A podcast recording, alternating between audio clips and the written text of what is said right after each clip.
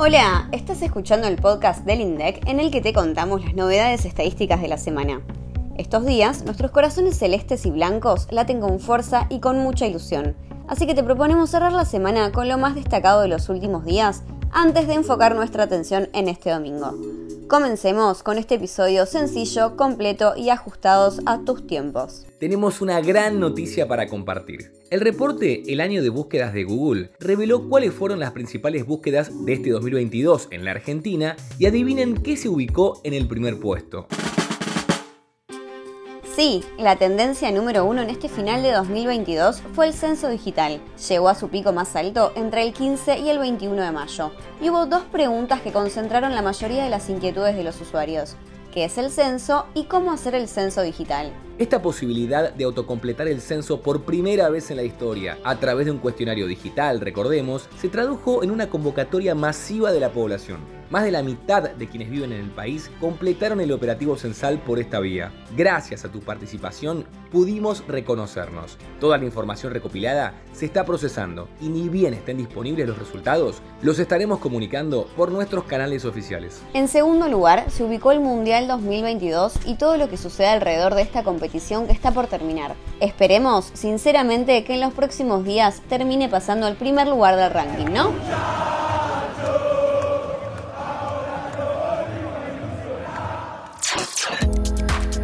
El Producto Interno Bruto aumentó 5,9%, impulsado por la industria manufacturera. Comenzamos con los datos trimestrales de la actividad económica, porque esta semana se conocieron los indicadores del Producto Interno Bruto en el tercer trimestre de 2022. Entre abril y junio, el PIB mostró un incremento de 5,9% con respecto al mismo periodo del año anterior. La inversión creció 14% interanual, y mientras que el consumo privado subió 10,1%, el consumo público cayó 0,1%.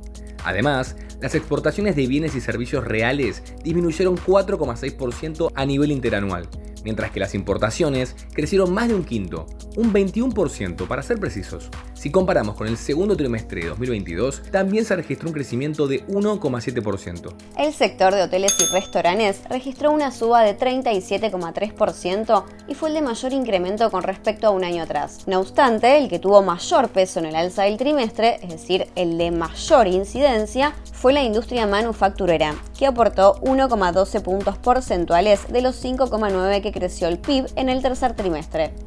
Y hablando del sector industrial, ya podemos empezar a ver algunos datos del siguiente trimestre en base al informe que ahora mismo vamos a comentar. La industria trabajó en octubre a dos tercios de su potencial productivo. La utilización de la capacidad instalada en octubre fue del 66,7% y mostró un nivel superior al del mismo mes del año pasado que había sido de 64,3%.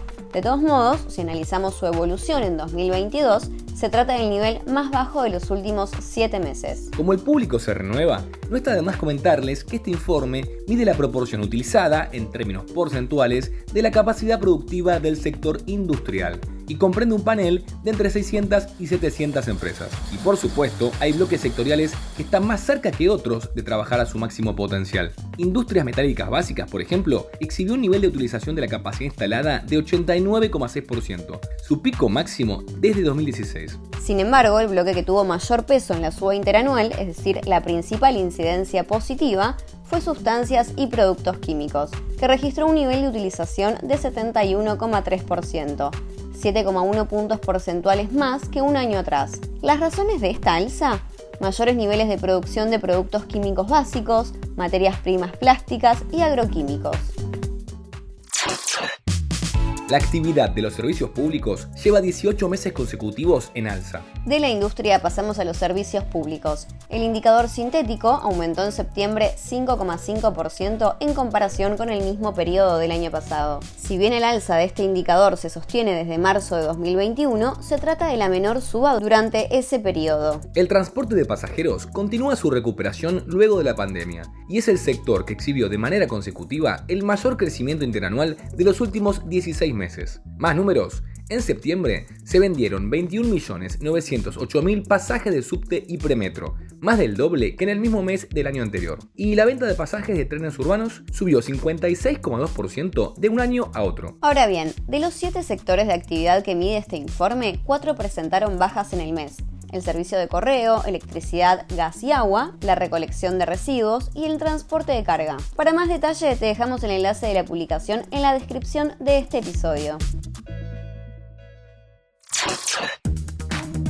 vivienda, agua, electricidad, gas y otros combustibles, la división de mayor aumento del IPC de noviembre. Esta semana también difundimos el índice de precios al consumidor de noviembre, que aumentó 4,9%, la más baja desde febrero de este año y acumuló en los primeros 11 meses de 2022 una variación de 85,3%. La división que más subió, como dijimos, fue vivienda, agua, electricidad, gas y otros combustibles, un 8,7%, motivado principalmente por el incremento de los servicios de electricidad y gas a raíz de la segmentación de tarifas en todo el país, y específicamente en GBA, el aumento de agua también por segmentación.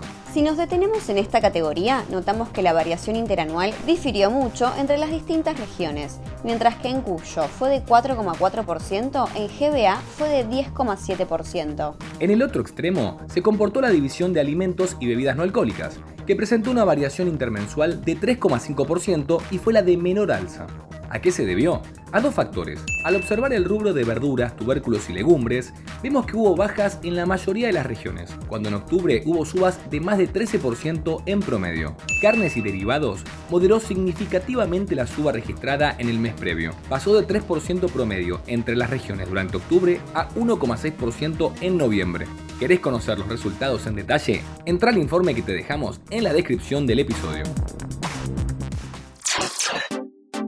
Ya sabéis lo más importante de la semana con información basada en evidencia. Y si tenés consultas sobre algún tema en particular, como siempre te recordamos, nos podés contactar por nuestras redes o por teléfono al 11 32 06 70 10. Datos INDEC.